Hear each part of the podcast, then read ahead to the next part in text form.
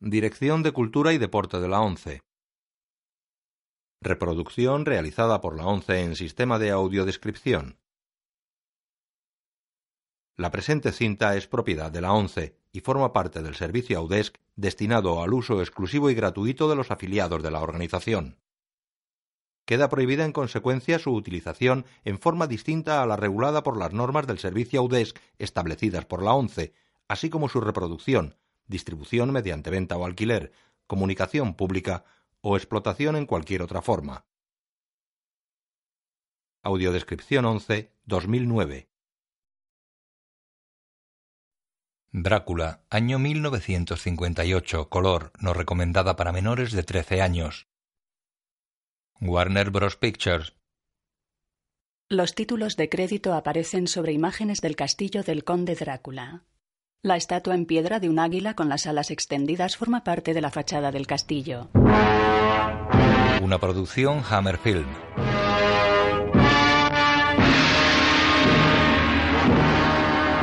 Peter Cushingen.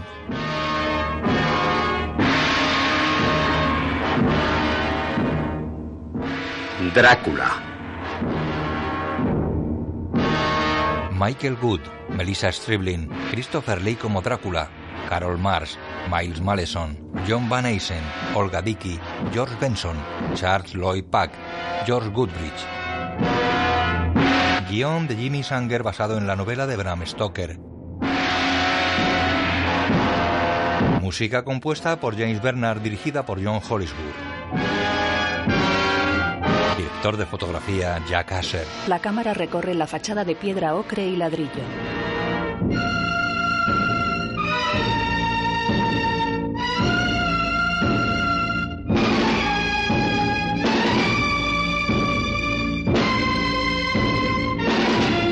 Pasa por una puerta de doble hoja de madera oscura cerrada.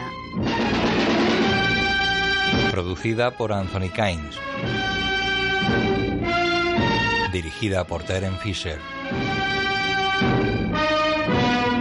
Bajando una estrecha escalera y una pequeña puerta cerrada. Dentro, en una oscura cripta, un sepulcro de piedra tiene una placa con la palabra Drácula.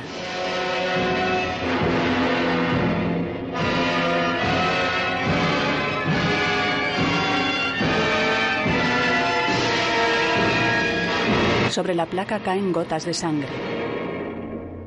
La voz en off de Jonathan Harker lee su diario de tapas rojas sobre imágenes de su llegada al castillo de Drácula.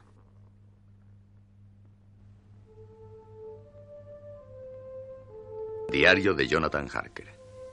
3 de mayo de 1885. Mi largo viaje está llegando a su fin. ¿Cuál será ese fin? No puedo preverlo. Pero pase lo que pase, tendré la seguridad de haber hecho cuanto estaba en mi mano por lograr el éxito. Un carromato atraviesa un bosque. La última etapa de mi viaje desde el pueblo de Klassenberg resultó ser más difícil de lo que había imaginado, porque el cochero se negó a terminar todo el recorrido. Tuve que hacer los últimos kilómetros a pie para llegar al castillo de Drácula. Se detiene ante el castillo. A la luz del sol, el castillo tenía un aspecto muy inocente y todo parecía normal, menos una cosa. No había ningún pájaro cantando. Coge su equipaje y sigue. Cuando crucé el puente de madera y atravesé la puerta, me pareció que la temperatura bajaba de pronto, sin duda por las aguas heladas del torrente de montaña que acababa de pasar. Con todo me consideré afortunado por haber llegado hasta allí y no pensaba en la posibilidad de fracasar. Camina hacia la puerta de doble hoja, se detiene y mira hacia la pequeña puerta de la cripta. Continúa hacia el castillo.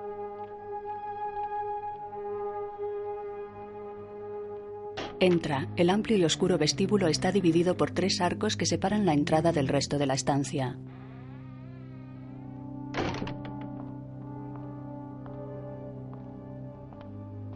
Harker mira a su alrededor. Continúa hasta el centro de la estancia. Se detiene de nuevo y la observa. Es moreno y ronda los 40. Lleva una maleta y un maletín. Viste abrigo claro, bufanda y sombrero marrón. Entra en una gran sala con una amplia escalera que sube a la planta superior. Las paredes están sobriamente decoradas con blasones y escudos. El centro de la estancia lo ocupa una larga mesa de madera con una silla en la cabecera. Harker deja la maleta en el suelo y se acerca despacio a la mesa, sobre la que hay dispuesto un servicio, bandejas tapadas y un candelabro. Una gran chimenea está encendida.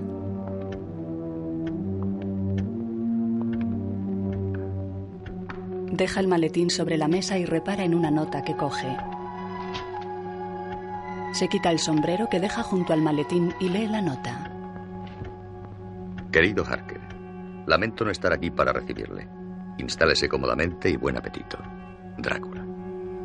Harker deja la nota en la mesa y destapa una bandeja. Gesticula al ver la comida y la tapa. Se quita los guantes. Un escudo sobre la chimenea reza Fidelis et mortem. Harker echa leña al fuego. Viste traje marrón. Observa la sala con curiosidad.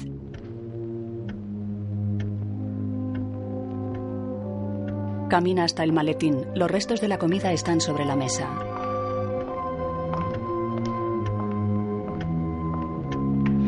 Saca el diario y una caja de madera. Cierra el maletín y camina hasta la cabecera de la mesa. Aparta los cubiertos y se sienta. Abre el diario. Al apartar los platos, tira uno. Se agacha a recogerlo.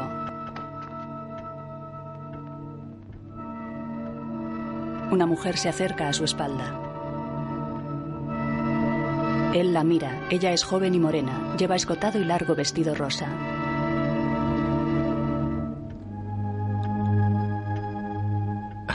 Él se levanta sonriente. Perdone, no la había oído entrar. Deja el plato sobre la mesa. Soy Jonathan Harker, el nuevo bibliotecario. Me ayudará usted.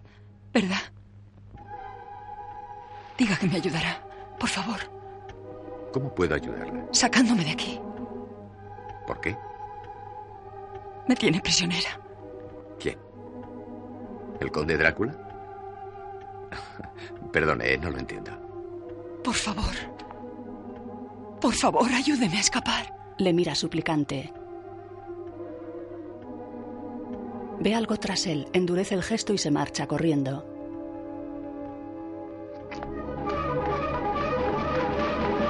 Harker la ve irse. Lentamente gira la cabeza. A su espalda, en la segunda planta, hay un hombre cubierto con una capa negra. El hombre baja la escalera.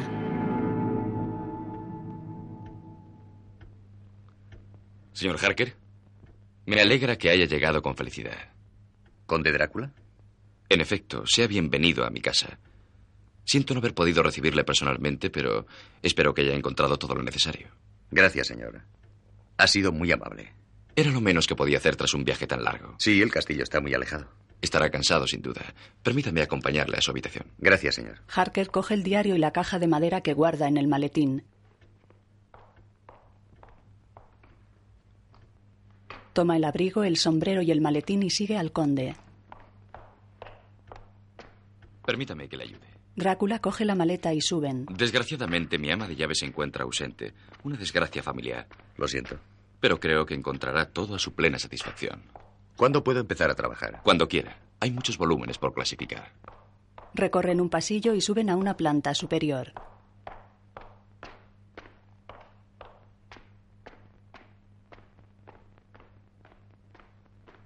Entran en un amplio dormitorio.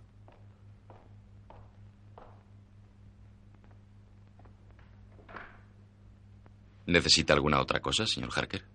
Creo que no. Gracias por todo. No faltaba más. Para mí es un placer. Es un privilegio y un gran honor contar con un erudito como usted en mi biblioteca. Me gusta el silencio y la soledad. Y esta casa me ofrece ambas cosas. De ese modo, todos contentos. Un acuerdo perfecto. Ah, una cosa más, señor Harker. Tengo que salir y no estaré de vuelta hasta mañana al anochecer. Hasta entonces, por favor, considérese como en su casa. Buenas noches, señor Harker. Buenas noches, señor. Drácula sale del cuarto. Harker toma su maletín y se dirige a un bargueño.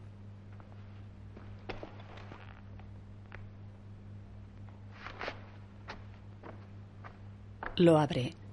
Saca un marco con la foto de una joven, lo mira sonriente y lo coloca sobre el bargueño. Saca un par de libros, el diario y la caja de madera. Cierra el maletín, lo deja en el suelo y se sienta ante el escritorio. El conde entra en la habitación. Como estaré fuera con frecuencia, le entregaré la llave de la biblioteca. Gracias. La encontrará a la izquierda del hall. Le da la llave y repara en el retrato de la joven. ¿Me permite? No faltaba más, conde. Drácula mira la foto de la joven. ¿Su esposa? Mi prometida. Es usted muy afortunado. ¿Su nombre? Lucy. Lucy Holmwood. Encantadora. Encantadora. Muy amable. Harker devuelve el marco al bargueño. Buenas noches. Que duerma bien, señor Harker. Sale del dormitorio.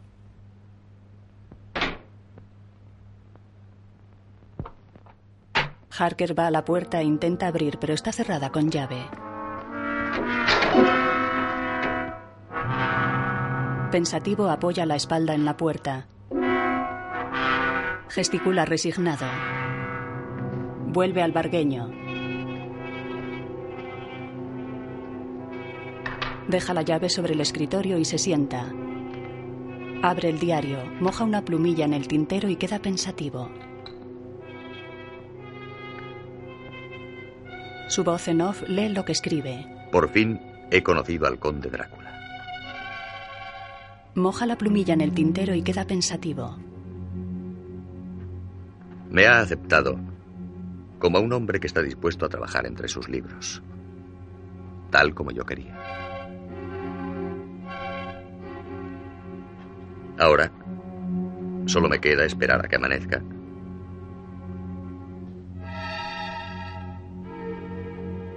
Y con la ayuda de Dios, terminaré para siempre con su reinado de terror.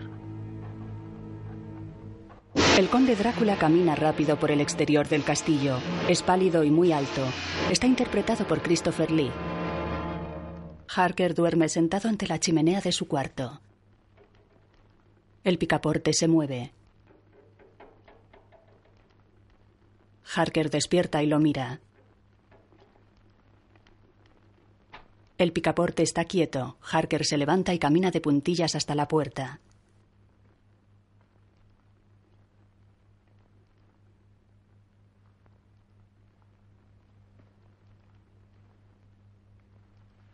Acciona el picaporte con cuidado de no hacer ruido y abre de golpe.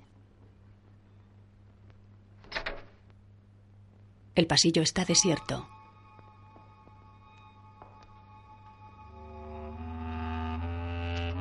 Cierra la puerta y camina precavido por el corredor.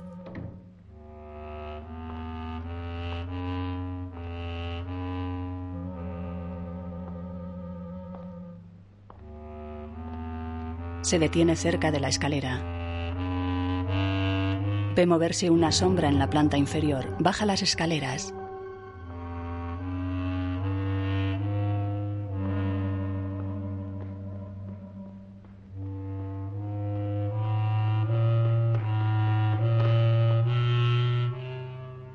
Entra en un salón.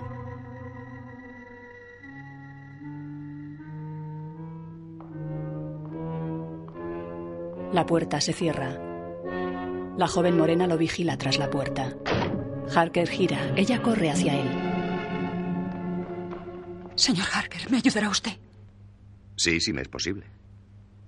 Pero ¿por qué el conde Drácula la retiene prisionera? Eso. Eso no puedo decírselo. Si pretende que la ayude, debo saberlo. Lo siento. Pero me es imposible.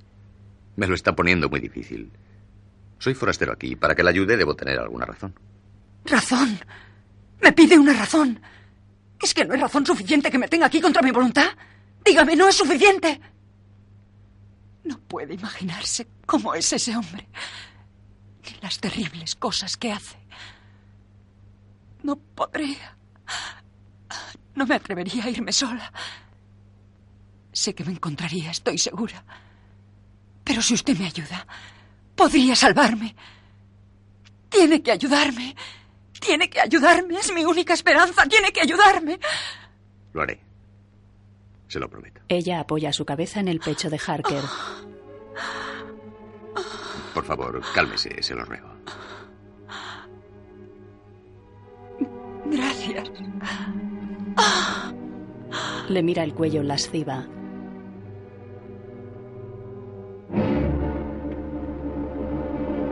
Abre la boca mostrando sus afilados colmillos y lo muerde. Él se zafa. Llega Drácula que muestra sus colmillos y labios ensangrentados. Corre hacia ella y la tira al suelo. Ambos vampiros se miran mostrando sus fauces. Ella se levanta y corre hacia Harker, pero Drácula la sujeta. Forcejean y la tira al suelo. Harker se abalanza sobre Drácula. Pelean. El conde le agarra el cuello y lo aprieta hasta hacerle caer sin sentido.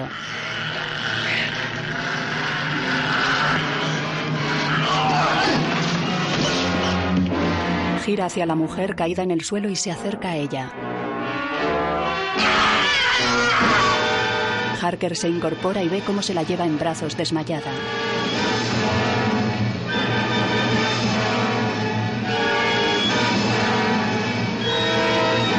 Conde sale de la estancia. Harker se deja caer sin fuerzas. La imagen funde a negro. Ya de día, el exterior del castillo está en calma. Dentro, en el dormitorio de Harker, una gruesa vela está encendida sobre un candelabro.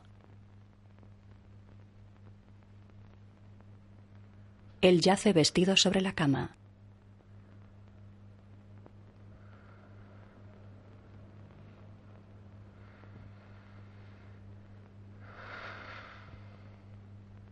La vela se ha consumido totalmente. Harker despierta y se incorpora con esfuerzo.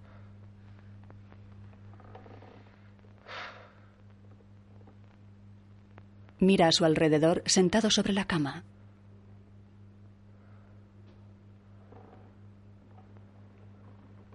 Se levanta llevándose una mano a la cabeza, saca su reloj de un bolsillo del chaleco. Mira la hora mientras se acerca a la ventana.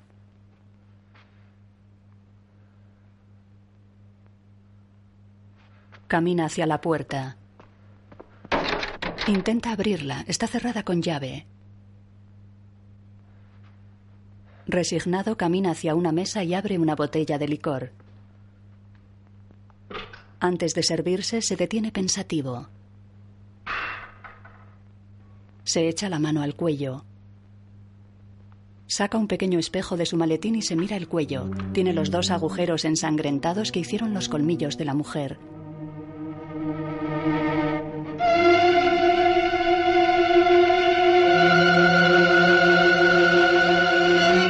Se derrumba sobre la silla y apoya la cabeza sobre el maletín.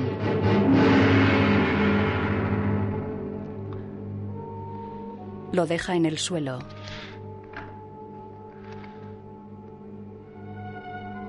Abatido apoya la cabeza en sus manos. Saca su diario de un cajón del bargueño, toma la pluma, abre el cuaderno y escribe.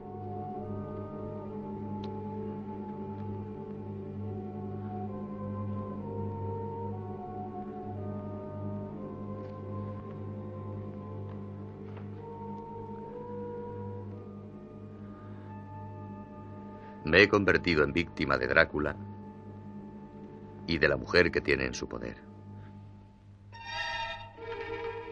Quizá esté condenado a ser uno de ellos. Si es así, solo puedo esperar que el que encuentre mi cuerpo sepa hacer. Mira al frente pensativo lo que es necesario para liberar mi alma. Tiempo después, su voz en off narra mientras él coge el maletín y lo abre. He perdido un día. Pronto se hará de noche.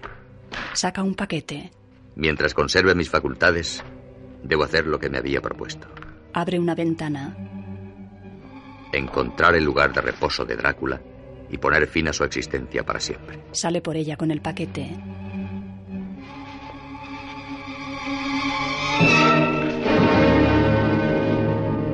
Su voz en off continúa el relato mientras él camina por el exterior del castillo y esconde el diario en la oquedad de una roca que tiene la estatua de una virgen y unas flores. Pronto se habrá ocultado el sol y volverá a levantarse. No me queda mucho tiempo. Corre hacia el castillo llevando el paquete que sacó del maletín. Cruza el puente. Baja hacia la puerta de la cripta. La abre y entra. Hay dos sepulcros de piedra en su interior. Se detiene y mira desde la puerta hacia los sepulcros, ambos abiertos. El conde Drácula yace en uno de ellos, con los ojos cerrados. Harker baja los escalones de acceso a la lúgubre sala. Observa al conde que tiene un hilo de sangre en la comisura de los labios. Va hacia el otro sepulcro.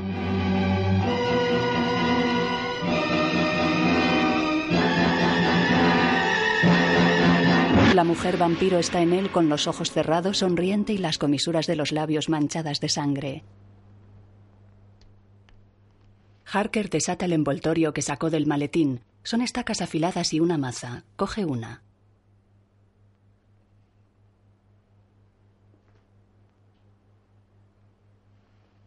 Coloca la afilada punta sobre el pecho de la joven mujer y la golpea con la maza.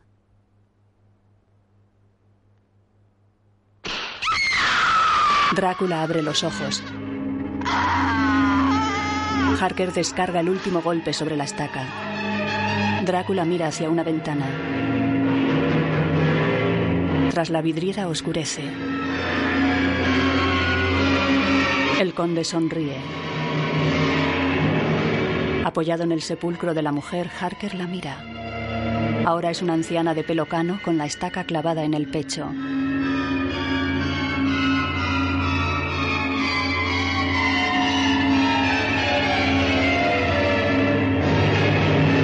Harker mira el sepulcro de Drácula.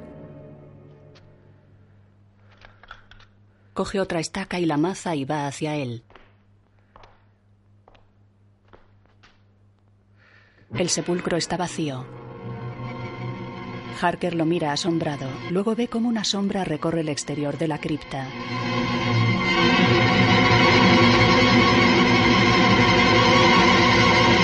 Drácula asoma por la puerta. Harker retrocede aterrado. El conde entra. Harker recula hasta tropezar con la pared.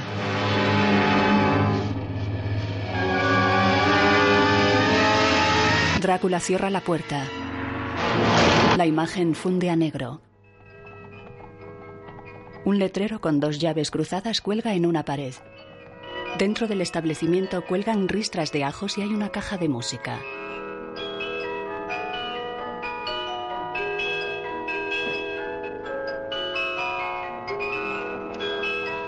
Un hombre de unos 50 años pasea por el local. Otros están sentados a mesas y ante la barra.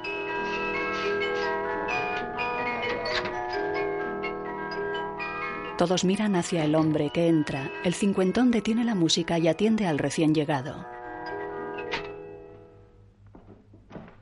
Buenos días, señor. Buenos días. El hombre mira a su alrededor. Viste abrigo con cuello de piel, bufanda y sombrero. ¿Me sirve un coñac, por favor? Sí, señor. ¿Va muy lejos? No. Espero haber terminado mi viaje. Caminan hacia la barra. El posadero pasa tras ella y sirve el coñac.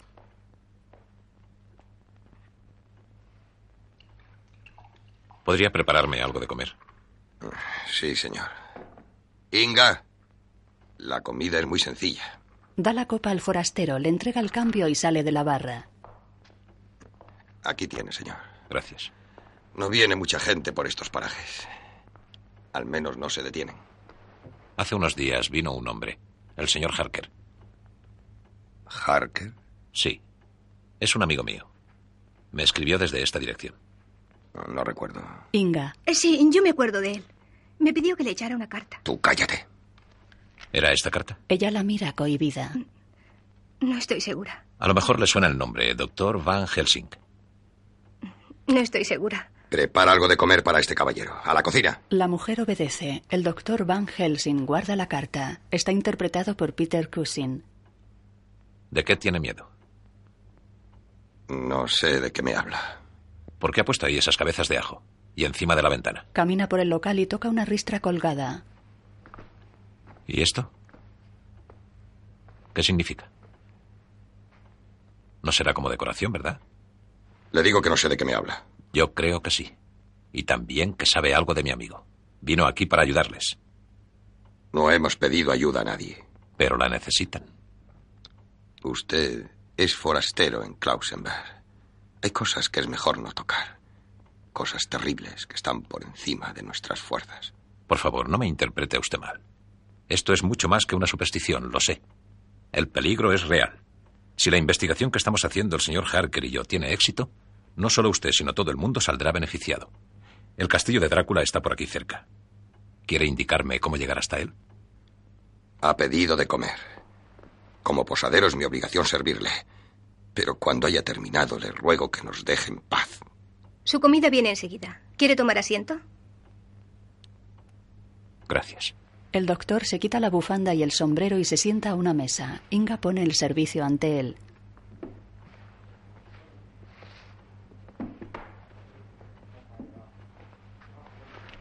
Esto apareció en el cruce de caminos junto al castillo. Él me dijo que lo quemara. Pero su amigo era una buena persona y no quise hacerlo. Le muestra el diario de Harker escondido bajo la servilleta y se va. Van Helsing lo abre. En la primera página se lee Diario de Jonathan Harker. Sorprendido, el doctor lo ojea. Un coche tirado por dos caballos blancos recorre una zona boscosa. El coche está detenido frente al castillo de Drácula. El doctor Van Helsing baja de él y ata las riendas. Corre hacia el puente.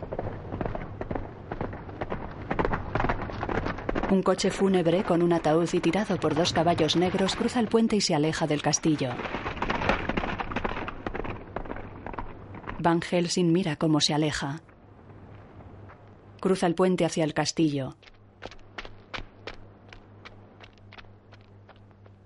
El interior está desierto. El doctor entra cauteloso al salón al que accedió Harker a su llegada. ¿Harker? Sube las escaleras.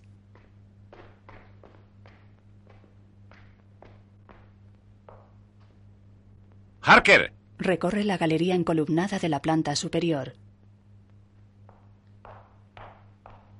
¡Harker! El dormitorio de Harker está revuelto con la cama deshecha.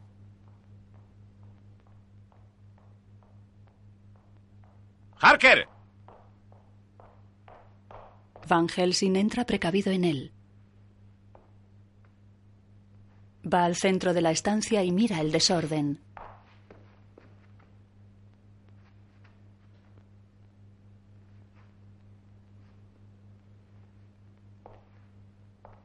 Se fija en el maletín de su amigo.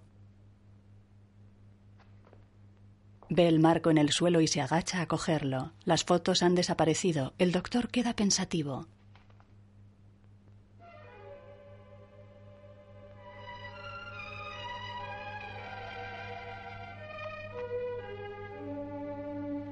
Sale al exterior del castillo.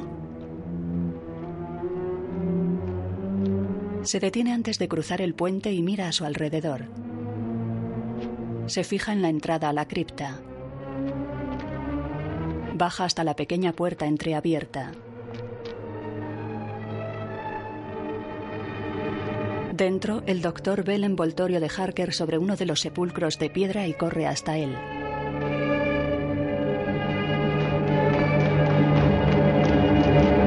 Dentro del sepulcro sigue la anciana mujer vampiro con el pecho atravesado por la estaca. El doctor se acerca al otro sepulcro. Harker duerme en su interior. Tiene los brazos cruzados sobre el vientre y por su boca entreabierta asoman dos largos y afilados colmillos. Espantado, el doctor se cubre los ojos con la mano. Van Helsing se aparta del sepulcro y tropieza con el martillo y una estaca. Se agacha y los recoge.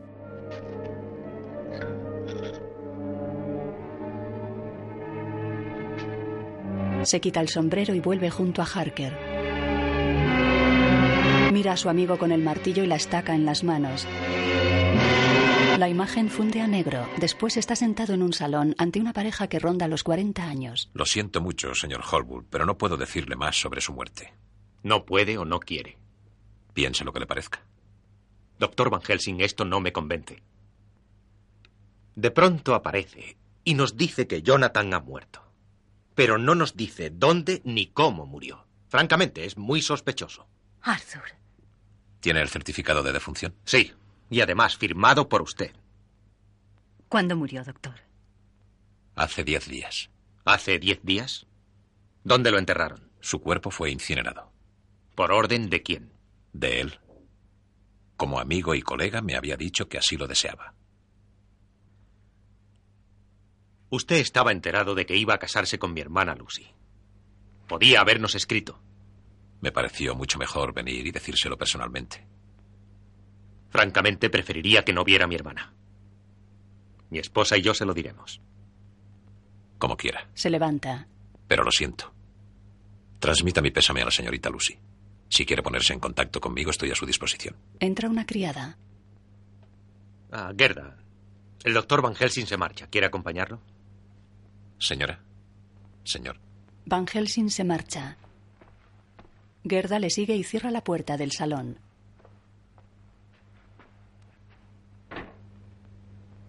¿Por qué tanto secreto? ¿Por qué no nos cuenta nada? Arthur, el doctor Van Helsing es un médico eminente. Sean cuales sean sus motivos, ten la seguridad de que son graves. Además, ya no podemos ayudar al pobre Jonathan. Ahora tenemos que pensar en Lucy. ¿Crees que podrá soportarlo? Será un golpe terrible para ella. ¿Tendrá que saberlo alguna vez? No la molestaremos ahora. Veremos cómo se encuentra esta noche. La joven Lucy está acostada en su cuarto. Jonathan volverá enseguida, estoy segura. Entonces me pondré mejor y ya no os molestaré, ni a vosotros ni al doctor. Mina. Lucy, tú no molestas a nadie. Descansa y duerme un poco. Es preciso que vuelva el color a tus mejillas. Adiós, Mina. Mina la besa en la frente. Buenas noches, Arthur. Arthur se acerca a ella y la besa en la mejilla.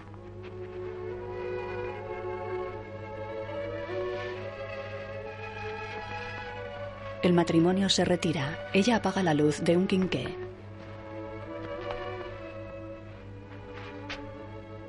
Que duermas bien. Lo intentaré. Mina y su marido salen del cuarto. Lucy se incorpora mirando seria a la puerta. Se levanta de la cama, lleva un camisón azul cerrado al cuello. Se acerca a la puerta y pega el oído a ella. La cierra con llave. Camina hasta el balcón. Lo abre de par en par.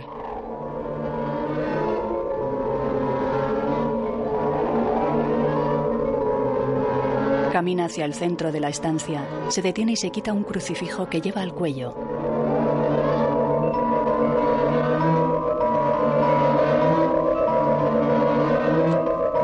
Guarda el colgante en un cajón. Se tumba sobre la cama y mira hacia el balcón abierto.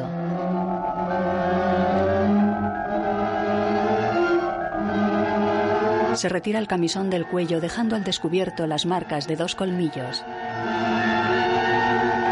Después, Van Helsing escucha su voz en una grabadora de cilindros. Sobre vampiros. Consulta el diario de Harker. Hay ciertos hechos básicos establecidos. Se sienta. Número uno. La luz. El vampiro no soporta la luz. No se atreve a salir durante el día. La luz del sol es mortal para él. Le destruiría. Número dos. El ajo. Al vampiro le repele el olor del ajo. Nota. Repasar los últimos detalles con Harker antes de que salga para Klausenberg. Número 3. El crucifijo que simboliza el poder del bien sobre el mal. Se levanta. El poder del crucifijo en estos casos. Apaga la grabadora. Adelante. ¿Ha llamado, señor? Ah, sí. Quiero que entregue usted esta carta a primera hora de la mañana. El anciano criado la coge. Sí. Tenga. Gracias. Gracias, señor. Se queda pensativo mirando a su alrededor. ¿Le pasa algo? Perdone. Conteste. Perdone, señor, pero cuando venía me pareció oír como si hablara con alguien. En efecto, hablaba conmigo mismo. Eh, no se olvidará de la carta, ¿verdad? No, señor. No, señor. Se marcha del salón y cierra al salir.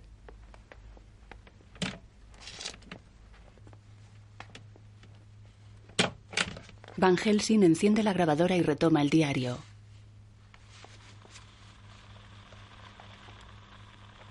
El poder del crucifijo, en estos casos, es doble.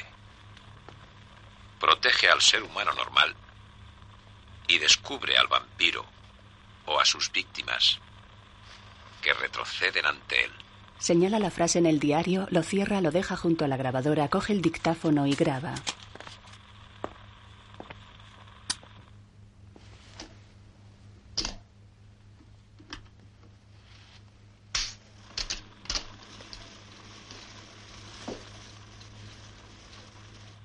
Hasta ahora, se ha comprobado que la víctima detesta estar dominada por el vampirismo, pero no puede abandonar su práctica, como el drogadicto no puede abandonar las drogas.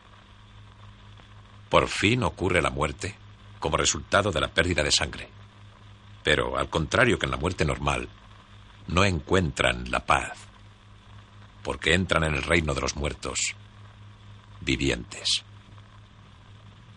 Desde la muerte de Jonathan Harker, el conde Drácula, el propagador de este terrible mal, ha desaparecido. Debe ser encontrado y destruido. Drácula está en el balcón de Lucy. Ella lo mira acostada sobre la cama. Se incorpora mirándole con deseo. Él entra en el dormitorio hasta situarse al lado de la cama.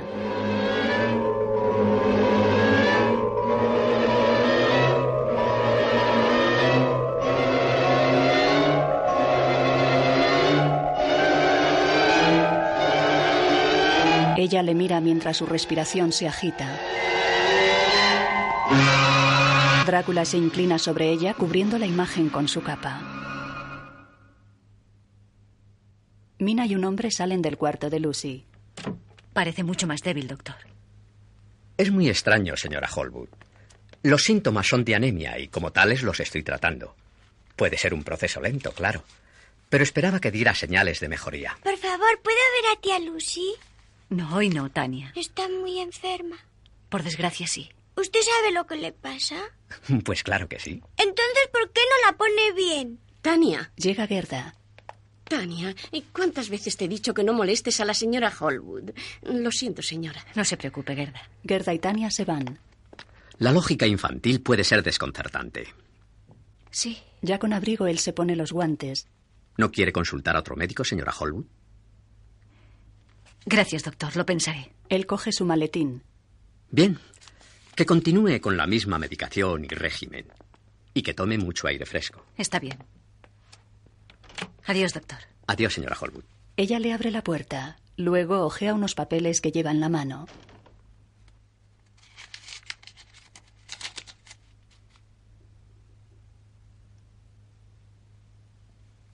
Van Helsing está en su casa.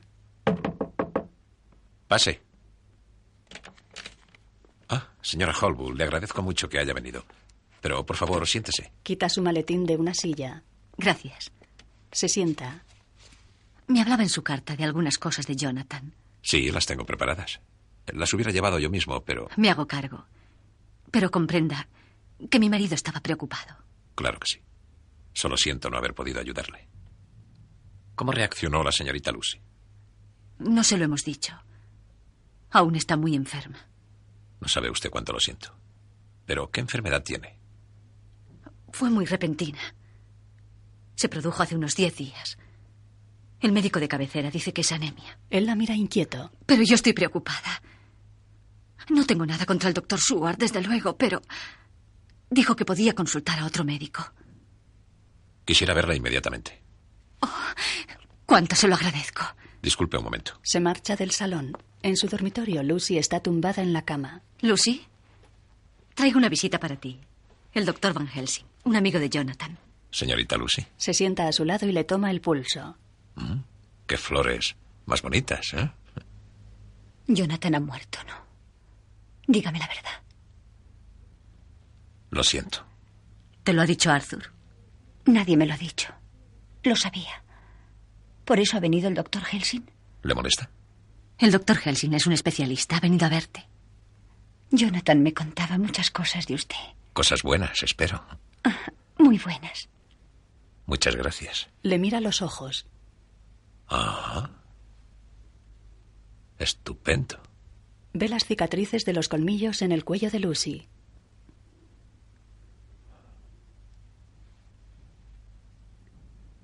No se preocupe. Pronto volverá a estar bien. Adiós, doctor. Siento que haya hecho el viaje en vano. Me refiero a Jonathan.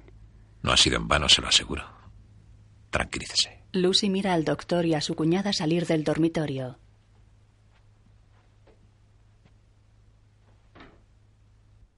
¿Cómo sabría lo de la muerte de Jonathan? Una premonición, es bastante corriente. Pero se lo toma con tanta calma. Me preocupa. Hay otras cosas que me preocupan mucho más. Esas marcas en el cuello. ¿Recuerda cuándo aparecieron? Poco tiempo después de caer enferma. Le pregunté qué era y me dijo que debía ser una picadura. Es muy posible, claro. El doctor Suar dijo que tomase aire fresco y que abriésemos las ventanas. Entre la puesta del sol y el amanecer, todas las ventanas de su habitación, menos un pequeño ventilador, deben permanecer cerradas. Pero el doctor Señora Seward- Holwood, usted me ha pedido mi opinión. Si de verdad quiere que ayude a su cuñada, tendrá usted que hacer algunas cosas, por muy poco ortodoxas que le parezcan. Pero es que- Escuche. Si quiere a la señorita Lucy, déjese guiar por mí, se lo suplico. Haré cualquier cosa que sirva para curarla. Traiga cabezas de ajos, las más posibles. Póngalas en la ventana, en la puerta y en su cabecera. Puede retirarlas durante el día, pero bajo ninguna circunstancia, aunque la enferma lo pida, deberá suprimirlas por la noche. Ella lo mira extrañada. No olvide en ningún momento que es muy importante que obedezca mis instrucciones. Haga usted lo que le digo y tal vez podamos salvarla. Si no lo hace, morirá. Volveré por la mañana. Recoge su sombrero y sale de la casa.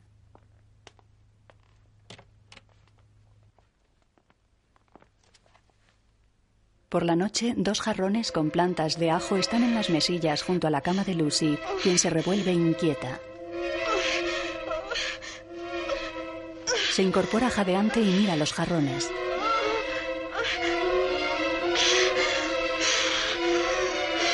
Tira uno de un manotazo. Se deja caer sobre la cama. Entra Gerda. ¿Qué te ocurre, hijita? ¿Por qué gritas? Ese olor. No lo soporto, no lo soporto. Sí, huele mal, pero la señora Holwood dijo que... No me importa lo que dijera. Por favor, llévatelas. Mm, Bueno, Por favor, Gerda. Me asfixio. bueno, está bien. Me las llevaré. ¿Y las ventanas? ¿Abrirás las ventanas? Sí, señorita Lucy, ya que se empeña. Se acerca al balcón, retira dos jarrones con plantas de ajo y una ristra colocada en el picaporte. Abre las dos hojas de par en par y coge los jarrones y los ajos.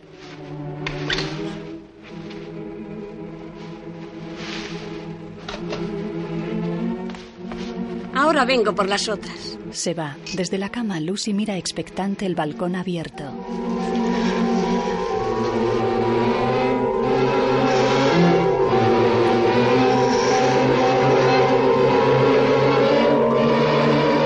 Negros nubarrones ocultan la luna. La imagen funde a negro.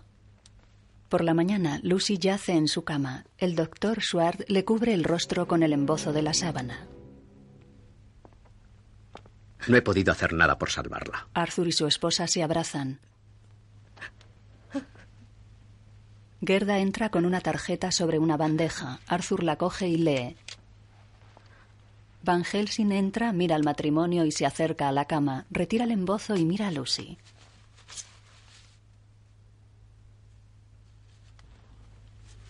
La cubre de nuevo. No comprendo. Van Helsing le hace callar. Se acerca al matrimonio. Señora Holwood, ¿Hizo usted lo que le dije? Sí. Y ya ha visto usted el resultado. Gerda. Perdone, señor. Yo tuve la culpa. No podía respirar. Estaba tan mal. Me pidió que abriera las ventanas y que me llevara todas las plantas. ¿A qué hora? ¿A qué hora fue eso? Pues sería medianoche. Está bien, Gerda. Ya puede retirarse. Lo siento mucho. Lo siento mucho, señor. Se va. Doctor Helsing, no nos ha traído usted más que dolor. Primero Jonathan y ahora Lucy. No sé quién es ni cuáles pueden ser sus motivos, pero váyase y déjenos en paz. Señor Holwood, cuando hablamos de Jonathan, pensé que sería mucho mejor ahorrarle los detalles de las terribles circunstancias en que murió. Pero la trágica muerte de su hermana está tan relacionada con la suya que ahora creo que debe saber la verdad. Saca el diario de Harker. Supongo que no me creerá a mí, pero sí creerá al mismo Jonathan. Aquí están sus últimas palabras, su diario. Cuando lo haya leído, comprenderá usted. Deja el diario sobre una mesa, saluda inclinando levemente la cabeza y sale del dormitorio. La imagen funde a negro. El matrimonio Holbrook está en el salón de su casa. Él tiene una taza en la mano y ella borda, sentada. Ambos visten de luto. Arthur deja la taza y besa a su mujer en la frente. Entra Gerda. ¿Qué ocurre, Gerda? Es un policía, señor. Viene a traer a Tania. ¿Tania? Hágale pasar enseguida. Sí, señor. Tania es una niña de unos 12 años. El policía ronda los 60. Buenas noches, señora. Buenas noches, señor. ¿De qué se trata? He encontrado a esta niña. La pobrecita estaba asustada. Diles lo que me has dicho a mí. No quiero. Mina se le acerca. Oh, Tania. No tengas miedo. Ven, cariño, siéntate conmigo y cuéntamelo todo. No querrás que piensen que eres una niña pequeña, ¿verdad? Ya eres muy mayor. Vamos, cuéntamelo todo. Yo estaba fuera sola y ella se acercó a mí y me dijo, hola Tania, ¿quieres que demos un paseo? Yo le dije que sí y estuvimos paseando. Luego vino otra persona y ella se fue corriendo y me dejó, entonces me perdí. ¿Quién era ella? ¿A quién viste? Vamos, dímelo. ¿Quién era? La tía Lucy. Arthur la mira asombrado. Por la noche, Arthur camina entre las brumas que cubren el cementerio. Se alumbra con un farol.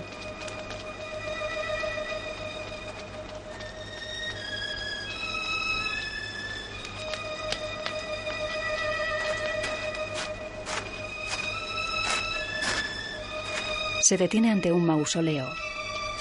Entra en él.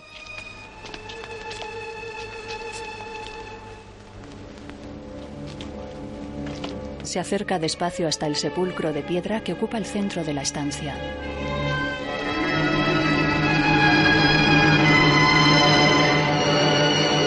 Está vacío. Arthur queda pensativo.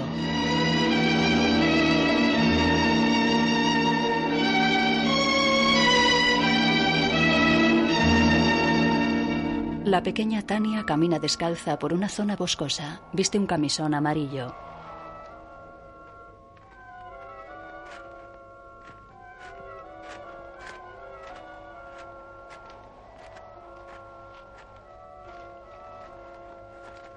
La niña mira a su alrededor.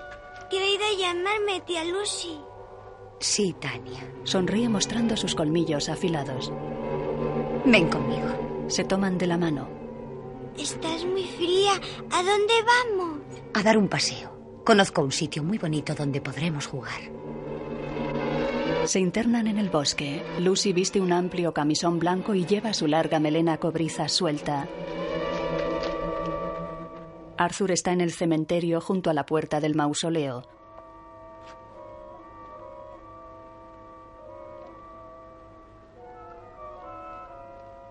ve llegar a Lucy y a Tania.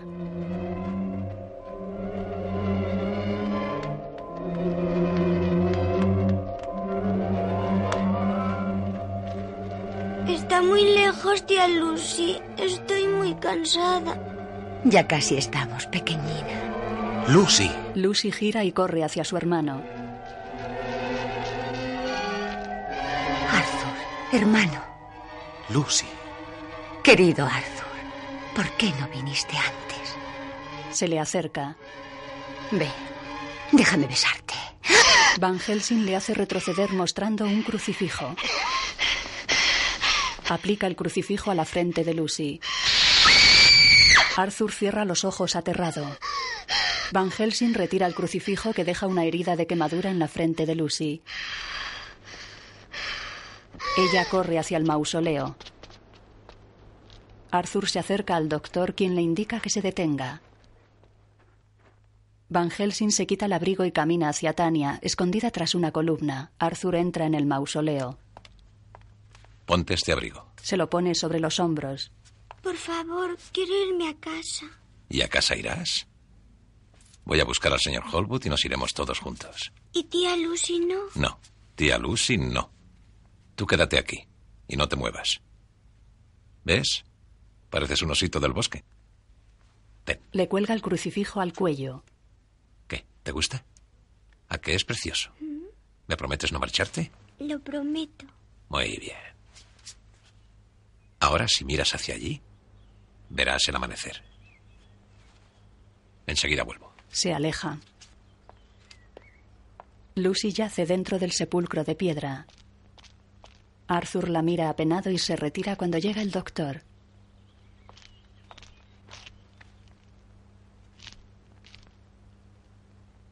¿Lo entiende usted ahora? Arthur asiente. Pero, ¿por qué Lucy? Porque amaba a Jonathan. Habrá leído en su diario lo de la mujer que estaba en Klausenberg. Esta es la venganza de Drácula. Lucy ha de reemplazar a esa mujer. ¡No! He vigilado su tumba todas las noches, desde el día en que la enterraron. Hoy se atrevió a salir por primera vez. Holwood. Sé que usted quiere que Lucy descanse en paz, estoy convencido. Y yo le prometo cumplir ese deseo. Pero antes, si usted me autoriza, ella nos conducirá hasta Drácula. ¿Cómo puede siquiera insinuar tal cosa? Que siga poseída por el mal, ni un segundo más. Piense un momento en la hija de Gerda. Y en todos los que corren peligro. No, no puedo. No lo autorizo. Van Helsing mira a Arthur, luego a Lucy y nuevamente resignado a Holbog. Está bien. Lleve a la niña a su casa y vuelva aquí dentro de una hora. Se lo ruego. Va a salir el sol. Ya no abandonará su tumba. Ambos salen del mausoleo. Después Van Helsing abre un envoltorio del que coge una estaca y una maza. Arthur está a su lado.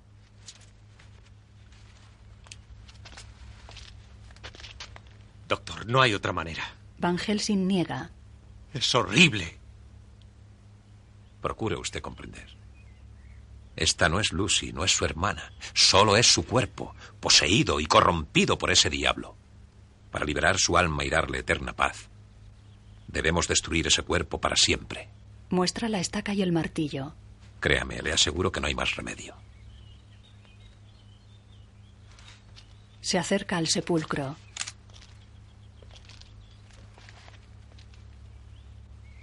Mira a Arthur.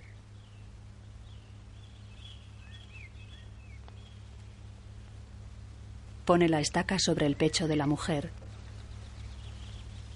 Se la clava. Ella abre los ojos mientras Arthur se retuerce dolorido.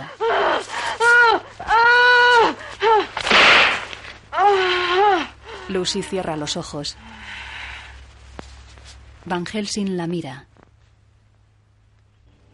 Arthur está de cara a la pared.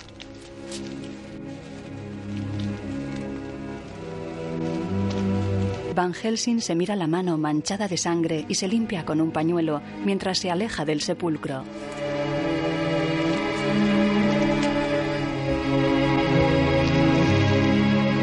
Pone su mano sobre el hombro de Holbug y ambos se acercan al ataúd.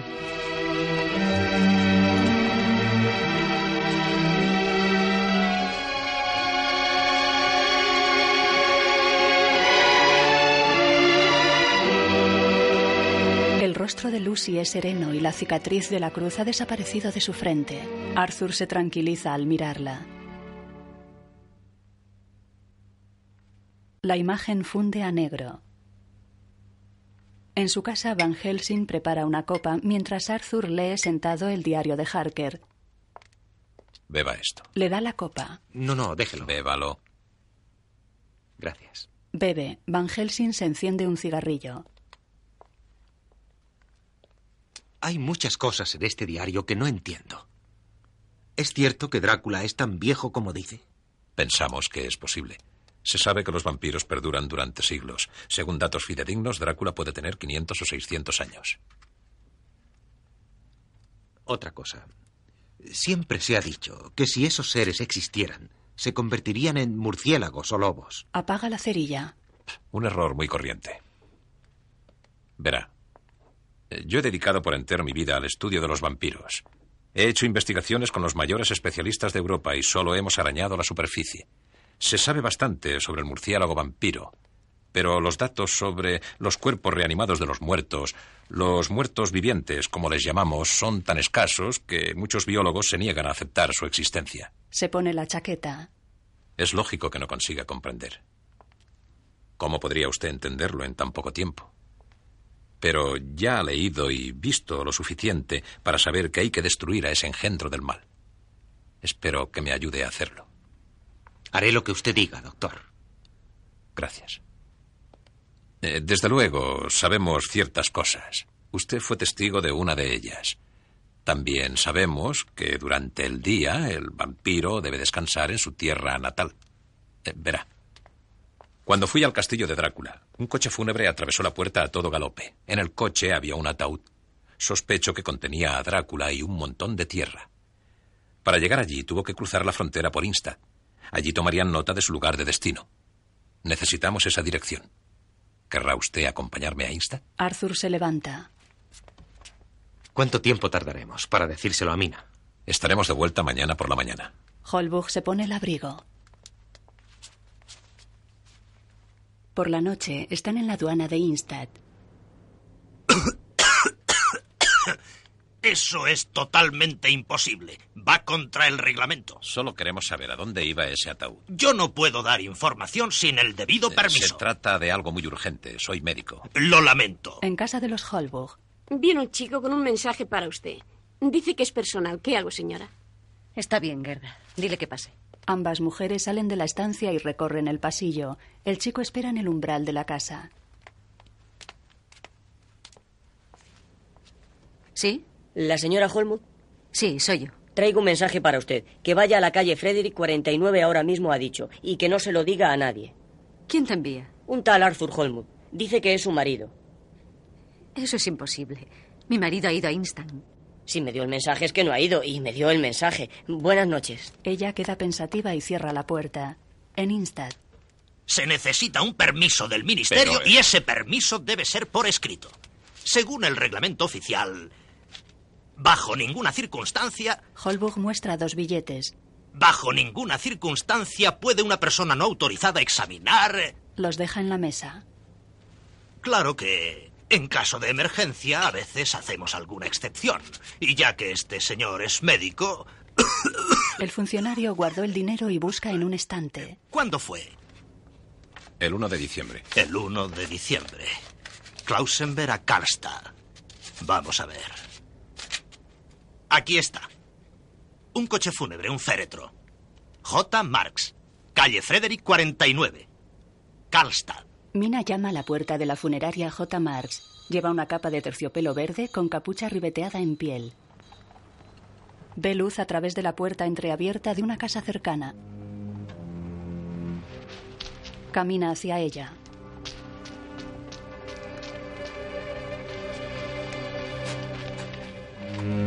Arthur.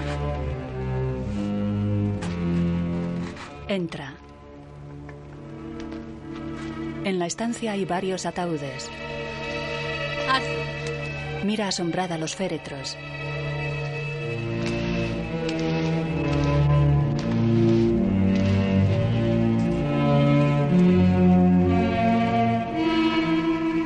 La tapa de uno blanco se mueve.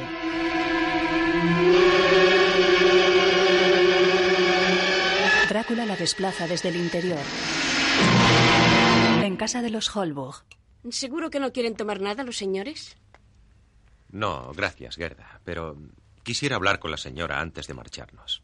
¿Quiere ir a ver si está despierta, por favor? Sí, señor. La criada sale. Van Helsing bebe de una taza.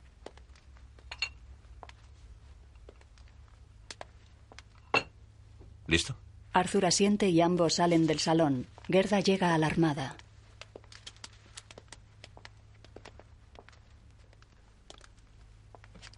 No está en su cuarto, señor. ¿Que no está? No, señor. Buenos días. Mina se cubre con una capa que tapa su cuello. Mina, qué susto me habías dado. ¿A dónde te habías ido tan temprano? Hacía tan buen día que me levanté pronto y me fui a pasear al jardín. No esperaba que hubieras vuelto ya. Tenemos que salir otra vez. ¿Cuándo volverás? No lo sé con seguridad. Estás muy pálida. ¿Te ocurre algo? No, Arthur, no te preocupes. Estoy perfectamente. Adiós, querido. Él la besa en la frente y se va. Ella mantiene cerrado el cuello de la capa.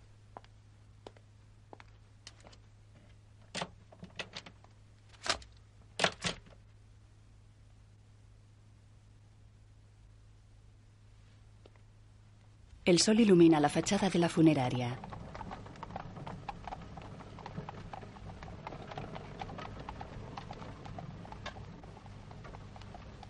Van Helsing, Arthur y otro hombre llegan a la funeraria.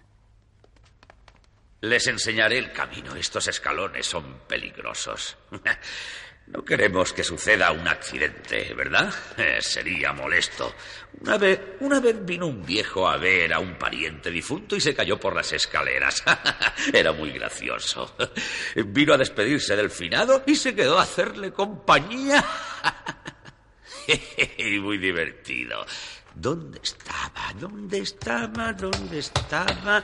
Tiene que estar en la parte de atrás. En la parte de atrás, seguramente, en la parte... Síganme, caballeros. Eh, Ahora recuerdo dónde estaba. Vamos a ver. Hay dos soportes sin ataúd encima. ¿Qué cosa tan rara? No puede ser. Recuerdo haberlo visto ayer. No sé quién puede habérselo llevado. Arthur y el doctor miran intrigados. Mina borda en su casa. Su esposo y Van Helsing estudian un mapa cerca de ella. El conductor del coche fúnebre pudo haber mentido en la frontera al decir a dónde iba. Pero el de la funeraria no. Se llevó una gran sorpresa con la desaparición del ataúd. No sabía nada. Yo creo que todavía está aquí en Castad. ¿Pero dónde? Es una ciudad muy grande. No hay muchos sitios donde pueda esconderse. ¿Se puede saber de qué estáis hablando con tanto misterio? Ahora mismo estamos contigo, querida. Vuelven al mapa. Hay un cementerio abandonado a unos tres kilómetros, en alguna parte de esta zona. El de San José. Perdone un momento. Va junto a su esposa. Mina, por favor, no quiero ser pesado, pero me gustaría que durante mi ausencia usaras este crucifijo. No me preguntes por qué, pero hazlo por mí. Ella balbucea temblorosa. Por favor, Mina. Se lo pone en la mano. Ella se levanta angustiada y cae sin sentido. Arthur y el doctor acuden a socorrerla. Van Helsing le toma la temperatura y le abre la mano que cierra sobre el crucifijo.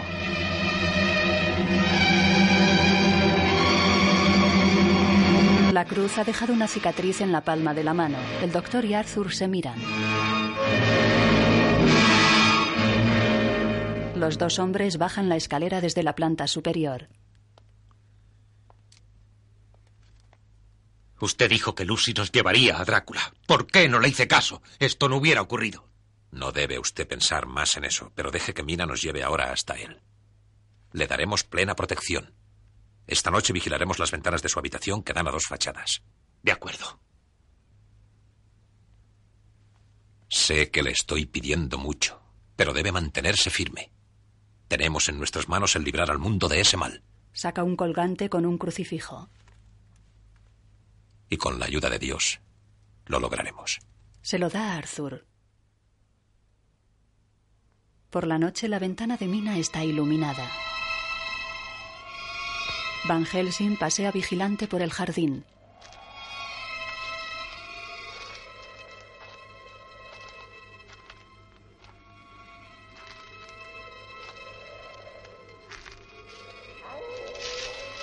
Se detiene y mira a su alrededor.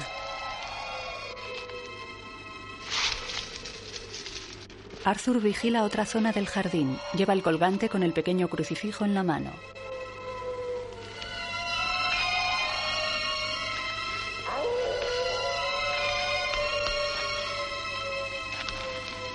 Se detiene y mira la ventana de su esposa.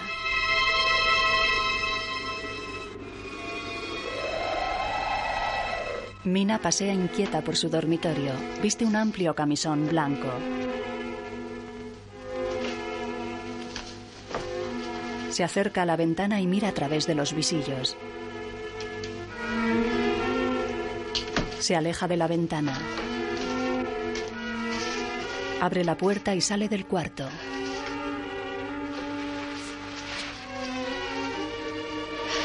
Drácula la observa desde abajo, cubierto con su capa negra. Ella lo mira angustiada.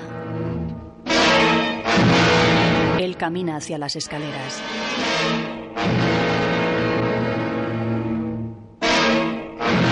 La sube lentamente sin apartar la mirada de Mina que le espera angustiada y excitada. Drácula y ella entran en el dormitorio. Él cierra tras sí. Ella retrocede hacia la cama. Se recuesta ofreciéndose. Él muestra sus colmillos. Ella lo mira excitada. Él se abalanza y le toma la cara. Roza con sus labios la cara, los labios y el cuello de Mina hasta acostarse sobre ella. Un búho aletea en el jardín. Arthur mira alarmado, pero se tranquiliza al ver al animal. Mira hacia la ventana de su esposa. Esboza una sonrisa y continúa su vigilancia por el jardín. La imagen funde a negro. Arthur y el doctor entran en la casa. Mina está a salvo, pero tenemos que vigilar. Usted procure descansar. ¿Y usted qué va a hacer? Me instalaré aquí si no le importa. Bien. Le traeré una manta de nuestro cuarto. Gracias. Arthur sube hacia su dormitorio.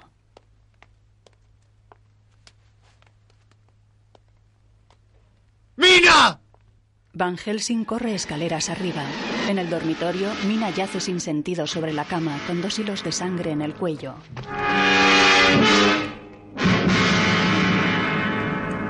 Van Helsing realiza una transfusión entre Arthur y Mina. Ella está tumbada en la cama, aún sin sentido, y él está acostado en un sillón cerca de su esposa. Ambos están conectados por gomas, cuyas vías están sujetas con vendajes a sus brazos. Gerda está junto al doctor sosteniendo una palangana con gasas y un pequeño frasco.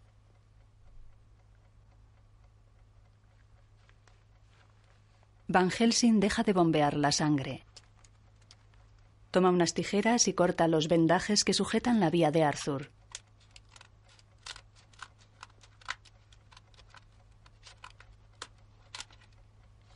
Moja algodón en el frasco que sostiene Gerda, lo aplica a la herida del pinchazo y quita la aguja.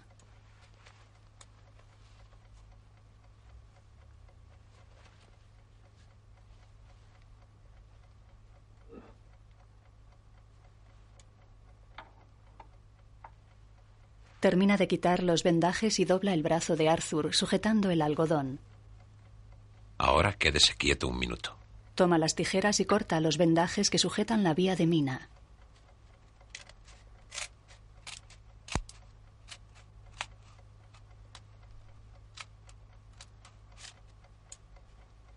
Deja las tijeras y toma algodón que moja en el frasco de Gerda. Lo aplica sobre el brazo de Mina y quita la vía.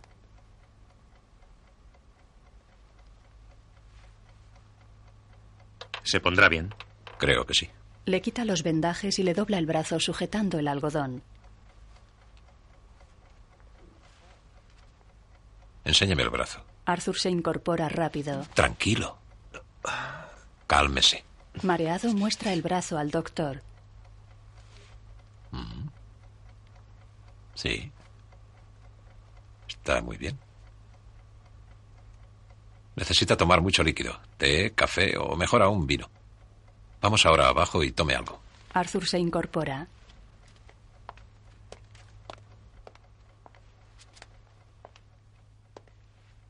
Se pone la chaqueta y mira preocupado a su esposa. No se preocupe, Gerda y yo la cuidaremos. Arthur sale del dormitorio.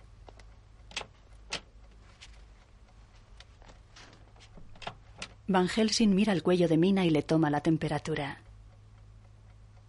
Mira a Gerda.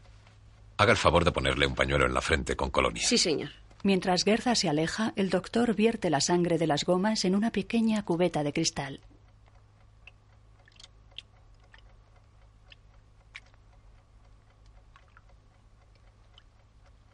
Van Helsing entra en el salón. Arthur bebe. ¿Cómo se encuentra ahora? Ha reaccionado muy bien. Gracias a Dios. ¿Cómo ha podido entrar? Vigilamos toda la noche.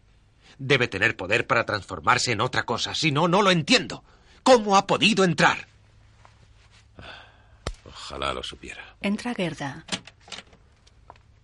La señora está dormida, señor. No debería estar sola. Yo me quedaré con ella. Lo prefiero. Se levanta. Usted, doctor Helsing, quédese aquí y beba un poco de vino.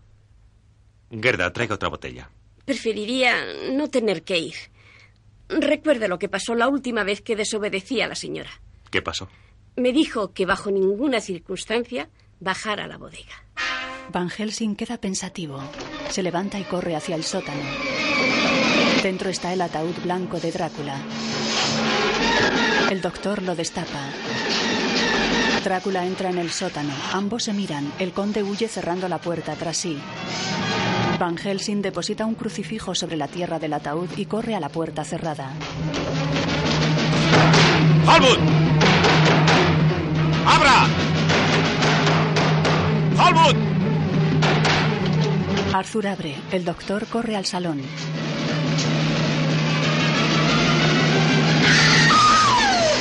Sube corriendo las escaleras. Gerda está caída en el pasillo. ¡Gerda! ¡Gerda! ¿Qué ha pasado? Subí a la habitación de la señora. Fue algo horrible. Apareció el diablo. ¡Gerda! ¡Tranquilícese! La bofeteó.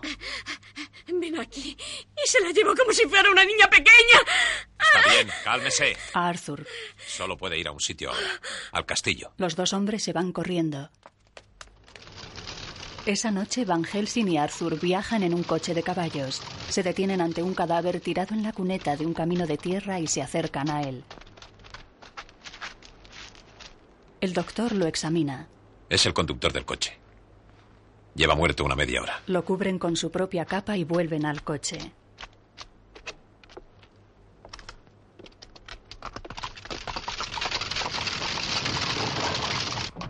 ¿Cree que Drácula mató a ese pobre hombre? Desde luego. Sin el coche no podía llegar a su casa antes del amanecer y moriría. ¿Y qué hará cuando llegue al castillo? Una vez allí puede estar escondido años y años. Le perderíamos. ¿Y Mina? Drácula conduce un coche tirado por caballos negros por un oscuro camino de tierra. Se acerca hacia la barrera de una aduana. El guarda camina en pijama dentro del edificio contiguo. El ruido lo alarma. Se pone la gorra y un abrigo y sale al exterior.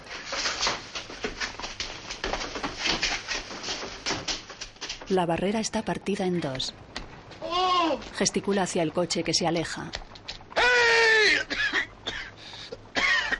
Vuelve hacia la barra astillada. Entra en la aduana. Ata los dos trozos de la barrera con una gruesa cuerda. El coche de Van Helsing se acerca. Sorprendido, el guardia intenta detenerlo. Se echa a un lado. El guardia cierra los ojos ante el golpe.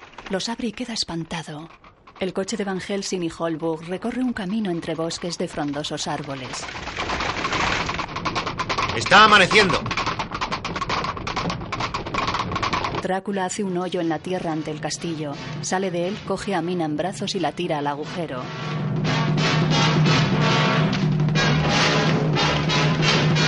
Coge la pala y echa tierra sobre la mujer. Mina despierta. El coche de Van Helsing cruza el puente de acceso al castillo. El conde lo oye. Frena tras el coche de Drácula. ¡No! ¡Mire! Drácula huye a su castillo. Arthur corre hacia la fosa y Helsing persigue al conde. Holbug saca a su mujer. Drácula llega al interior del castillo, cruza corriendo el vestíbulo y sube a la planta superior. Van Helsing le sigue de cerca. Recorre la galería superior. Drácula cruza un salón y abre una trampilla en el suelo. El doctor llega a un cruce de pasillos y duda. Comienza a subir una escalera pero se detiene, vuelve sobre sus pasos y entra en el salón que cruzó el conde. Drácula suelta la trampilla, coge un candelabro y se lo tira. Agarra a Helsing por el cuello. Lo estrangula sobre un banco.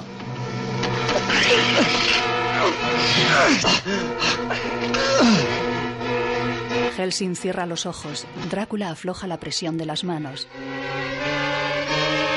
Muestra sus colmillos y se acerca al cuello del doctor. Helsing abre los ojos antes de ser mordido y se deshace del conde. Quedan enfrentados. Drácula se le acerca amenazante. Helsing retrocede hasta tocar una larga mesa. La luz solar se ve por una rendija de las cortinas cerradas del salón. Helsing corre por la mesa y las arranca. Un rayo de sol quema la pierna de Drácula.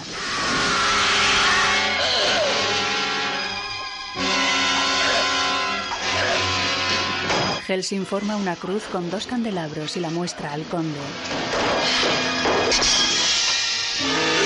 Avanza con la cruz frente a él, haciendo retroceder a Drácula, que pone una mano en la luz. La mano se deshace en cenizas. Van Helsing avanza con la cruz y Drácula entra de lleno en el rayo de sol. Su cara se convierte en cenizas.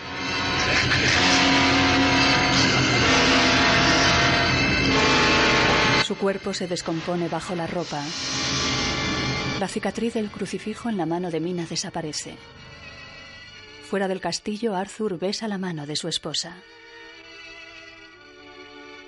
Dentro, las cenizas de Drácula están en las baldosas del salón.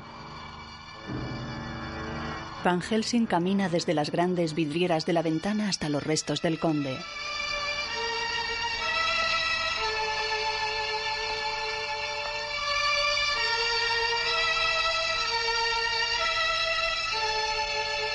Un golpe de viento barre las cenizas de la mano. Un anillo queda en el suelo.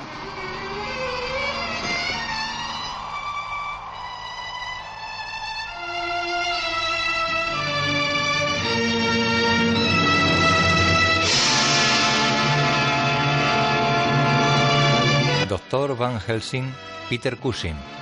Conde Drácula, Christopher Lee. Arthur Holbrook, Michael Good. Mina, Melissa Striblin. Lucy, Carol Mars.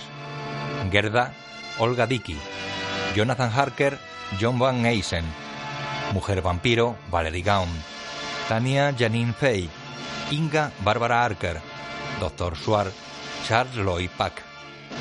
Guión audio descriptivo en sistema UDES, escrito por Antonio Vázquez.